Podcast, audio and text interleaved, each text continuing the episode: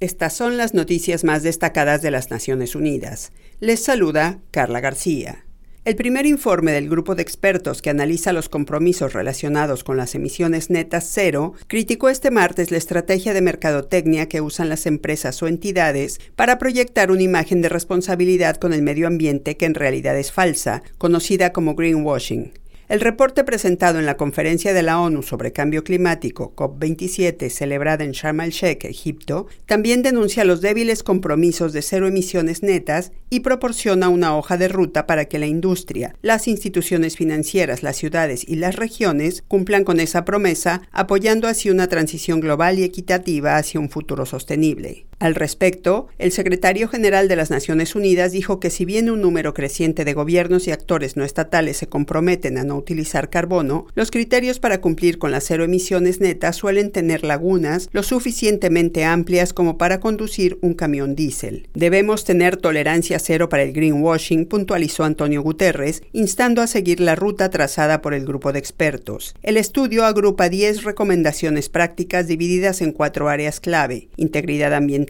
credibilidad, rendición de cuentas y el papel de los gobiernos. Una mejor gestión del agua es parte sustancial de la acción climática, afirmaron los líderes del agua y el clima en el marco de la COP27. En una declaración conjunta, los líderes instaron a los jefes de Estado y de Gobierno a tomar medidas integrales sobre el agua y el clima para cambiar el enfoque fragmentado en el que a menudo el agua se considera un problema y no parte de la solución para lograr los objetivos del Acuerdo de París. El grupo sostuvo que una mejor administración de los recursos hídricos tendría múltiples beneficios, entre los que mencionó la reducción de los desastres relacionados con el agua, el fortalecimiento de la adaptación y la resiliencia climáticas y la reducción de las emisiones de gases de efecto invernadero. Además, esa buena gestión contribuiría al ejercicio pleno de los derechos humanos, protegería los medios de subsistencia y ayudaría al desarrollo económico, la reducción de la pobreza, la creación de empleo, la salud pública, la igualdad de género y el mantenimiento de la biodiversidad.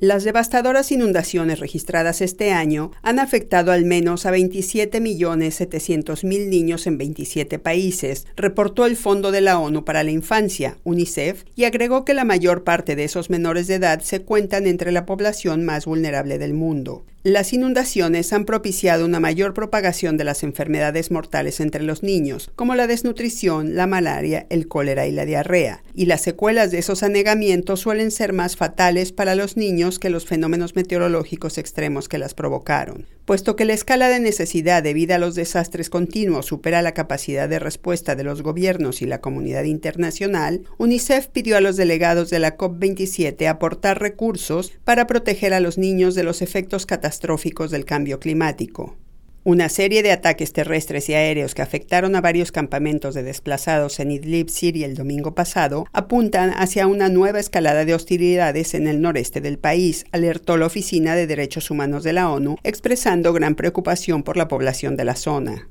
Hasta el momento, la oficina ha verificado el asesinato de al menos siete civiles, entre ellos una mujer, tres niñas y un niño, además de documentar la lesión de al menos 27 personas y el desplazamiento de unas 400 familias. La dependencia recordó que cuando hay violencia, los civiles son los que pagan un precio inaceptable en términos de pérdida de vidas, disminución del acceso a servicios básicos, destrucción de infraestructura esencial y exposición a más desarraigos. Añadió que las duras condiciones climáticas, la deplorable situación humanitaria y económica y un brote de cólera en esa zona se suman al sufrimiento de la población. La oficina subrayó que todas las partes en el conflicto deben cumplir con el derecho internacional humanitario que ordena proteger a la población civil y los bienes de carácter civil durante las hostilidades, recalcando que no hacerlo puede constituir un crimen de guerra.